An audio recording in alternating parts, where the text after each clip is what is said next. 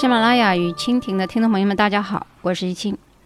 昨天呢，我的群里面有一个大连的朋友 Racky，感慨的看到呢，浦东机场内某个印度人向同伴展示了他在中国购买的好东西，是什么好东西呢？我们也猜一猜啊。那 Rocky 扫了一眼，那基本上就是那些诸如萨琪玛、德芙巧克力、普通的饼干，还有一大罐蜂蜜，类似这样的产品了。我们可能会觉得蛮搞笑的，但是由于这些印度人呢是发自内心的开心，所以呢他也被感动了。本来这应该是一件大家认为值得骄傲的事情，好像我们中国富强了。但是我们反过来一想，我们为什么要感动？我们为什么被一些特别小的事情感动呢？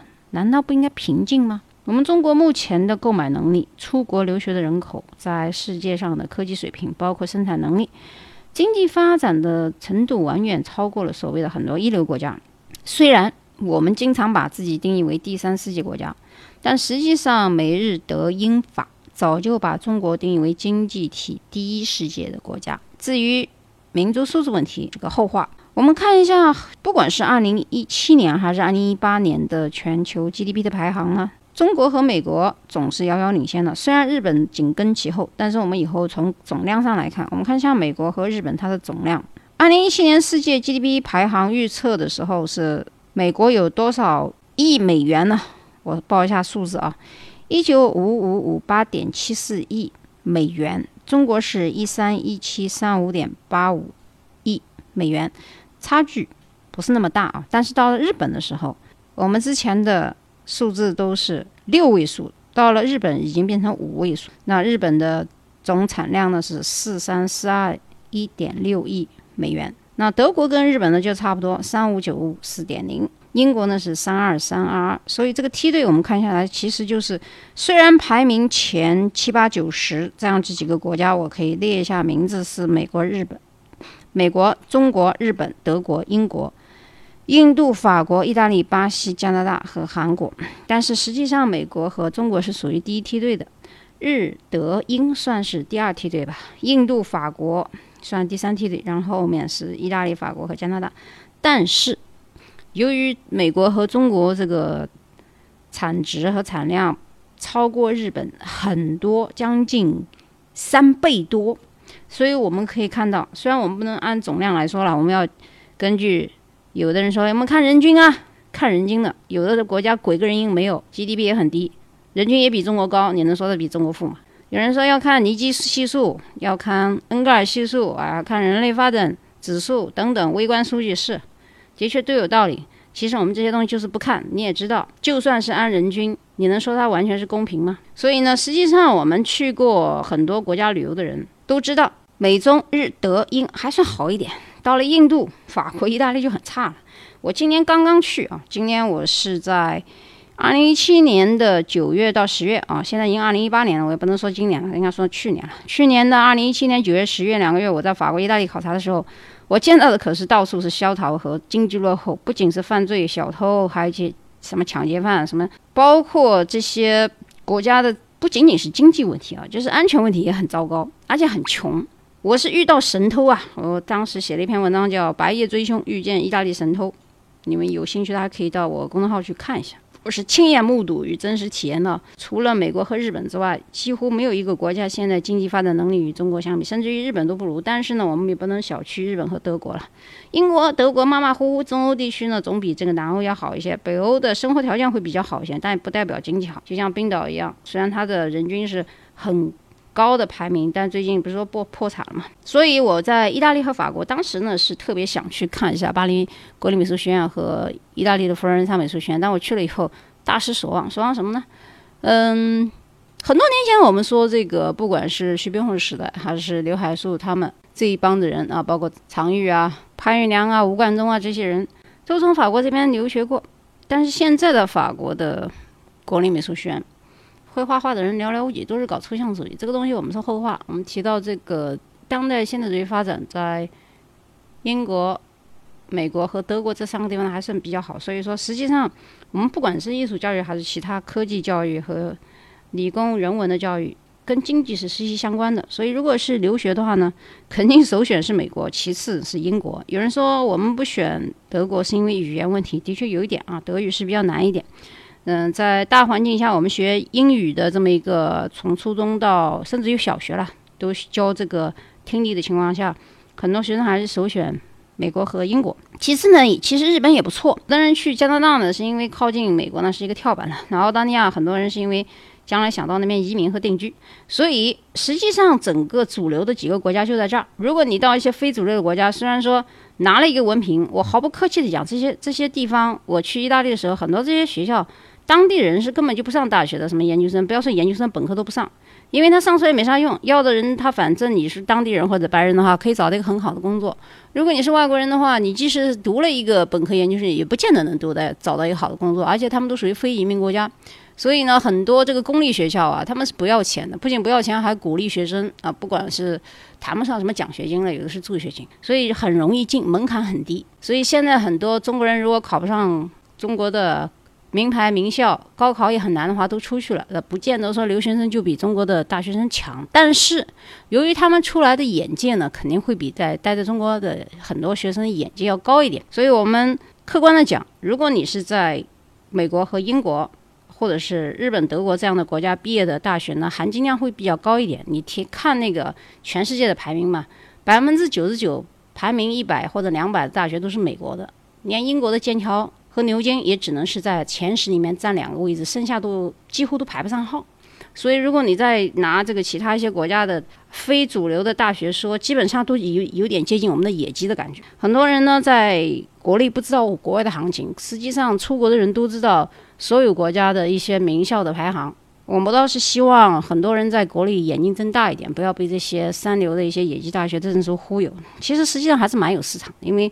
除了国家的留学网站在备案，有些学校还不错，或者排行能查到啊，这个国企单位的可以报销，或者是民营企业，很多一些不太正儿八经的学校，到了中国来以后混饭吃的也挺多。好吧，这个话呢我也不能讲太多，因为我知道这么说呢会得到很多人觉得不舒服，而且会损害到很多中介和个人的利益，甚至于很多一些非主流的国家会不服。但实际上，不管你怎么样。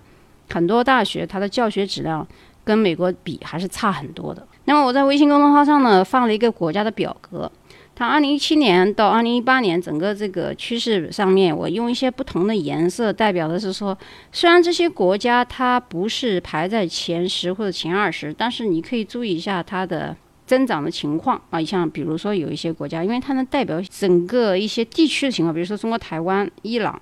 泰国、南非、香港、新加坡、越南和伊拉克以及新西兰，因为这些国家呢，很多中国人比较喜欢去游玩或者居住，甚至于包括这些很多国家与美国有息息相关的联系，所以从这些国家的 GDP 呢，你可以分析一下他们的起落原因在哪里，进而你可以得得到一些政治倾向的和经济的趋势分析。那么很多人呢，我们今天一直在讲，刚开篇的时候也讲到一个感动和被感动的问题。实际上，现在觉得很多年前中国人背着日本的马桶盖，或者是韩国的产品回家的时候，其实现在中国的淘宝上都可以买到美标或者是日本或韩国类似的产品，包括电饭煲，就是日本的这种煮饭特别好的电饭煲。啊，京东和淘宝上的很多物流现在做的非常之好，都超越了全世界。那么我们为什么还不自信呢？马云消灭了小偷，那微信改变了国际机场的很多的支付方式，我们的确还是不自信。那到了美国呢，很多人的确有这个崇洋媚外的奴性啊，总觉得外国人比我们出色。到了大学里面也不够自信，不管是语言的表达还是沟通，包括论文答辩的时候，我们的声音都比较小啊，包括走路的姿态，很多人认为我们坐姿和走姿是一个家庭的教养和。呃，家教所形成的长期的一个习惯，但恰恰它背后的深意是不够自信。女孩子总是含胸，意味着在东方的文化里面是含蓄啊，是矜持。然而，在美国乃至西方世界，昂首挺胸的是一种自信的表达。小时候，女孩子呢爱打扮，我记得经常会被老师骂，甚至揪辫子。其实这也是一种教育的失败。你说一个小朋友的爱美之心还没有被萌芽就被打击。大了如何懂得穿衣得体呢？搭配衣服呢？他小时候就不爱美，大了就爱美了。爱美怎么美啊？这挺挺好，挺搞笑的啊！靠在这个中国国内的经济实力和口号，其实是无法改变外国人对中国人印象的。很多时候，我们中国做的再好，外国人不知道啊。这种印象提升是必须由我们走出去的人来完成的呀。那走出去的人，人一定要昂首挺胸，穿着得体，谈吐得体，因为你代表的是中国，他们是从我们的行为当中能感官到我们的变化的。所以细心的朋友会发现，美国人还有一个特点啊，不管是什么卑微的工作，比如说中国人眼里看不起的打扫卫生、洗厕所，运输工人，什么大卡车、货车运运输的司机，后院打扫的工人，哪怕是拔树的那些呃工匠吧，院子里打扫卫生的，其实他们挺自信的啊。原因是他们的工资其实也不低，有人觉得白领、金领的工作很高收入，这些蓝领的工作很多收入并不低的，所以他们也挺自信。但是我们出去的很多是白领和金领的高管，却不够自信。那么我们为什么不自信？很多西方人到了上海，在那高速公路上小便，这条新闻我相信很多人都看到过。但是我们不作为，也不生气，为什么要放过他们？那在中国的一些外国人，其实在国外很多有些是混不下去的群体。虽然也有一些我们不能排斥啊，国外的高管到中国来出差，但高管一般来中国也就是几个星期，不会常住的。很多常住在中国的人，基本上在国外不一定能找到很好的工作，但是在中国很好混啊。你一个要饭的也可以混进一些国际学校教英语啊。那我们为什么不自信？如果你够发现的话，你发现中国很多与国外合办的二加二或者是一加三这样的大学，总是给予中国高考学生很高的分数线，但是对于外国人，尤其是非洲非洲人，分数线很低。我们当然也不能抱怨了，因为在美国，华裔的分数线也是最高啊，白人是其次啊，再其次也是非洲裔啊。或者是拉丁裔啊，那这个全世界都存在的问题。问题是我们为什么要给其他人一些不平等的这样的待遇？这个不平等仅仅仅仅是不是看低他们，而是对我们自己本身民族的一个不自信。所以，当这些国家的人来到中国留学的时候，我们是不是要考虑一下，这个生源他是来干嘛的呢？他是来学理工科的吗？还是来学语言的？那这些人人种是来自哪个国家？白种人又是来学什么呢？难道是语言吗？我们值得骄傲吗？他是来学理工科的吗？奥运会世博会终于在中国举行了。多少年之前，奥运会第一次开幕的时候，在北京，好多海外侨胞热泪盈眶。我们要激，我们非常激的激动啊！啊，终于觉得我们可以展现中国五千年的历史。的确也是啊，这一次奥运会应该说在对国外来讲还是一个很好的宣传。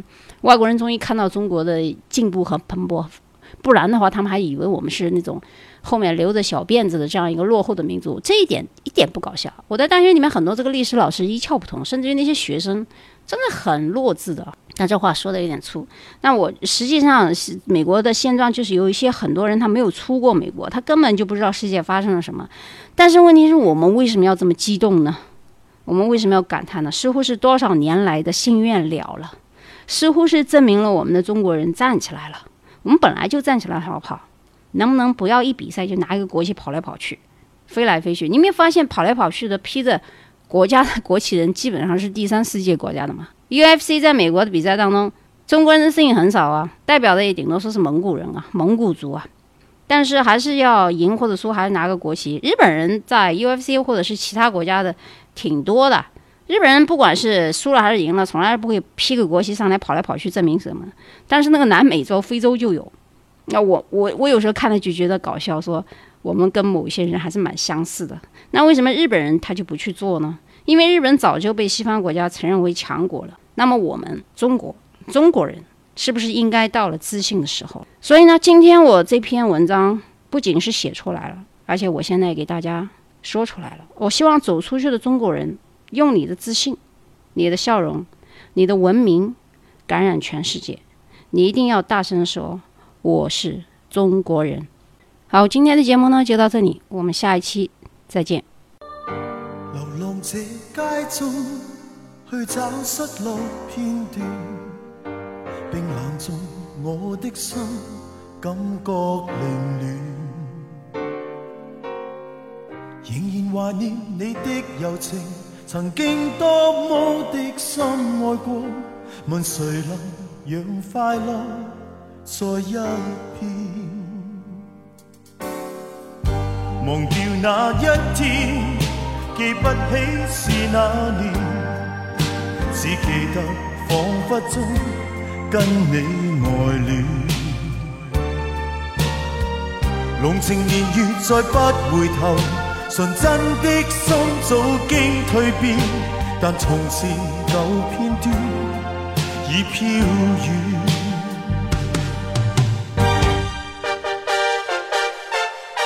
望着当中可找得到你，徘徊夜深，寻觅逝去的昨天。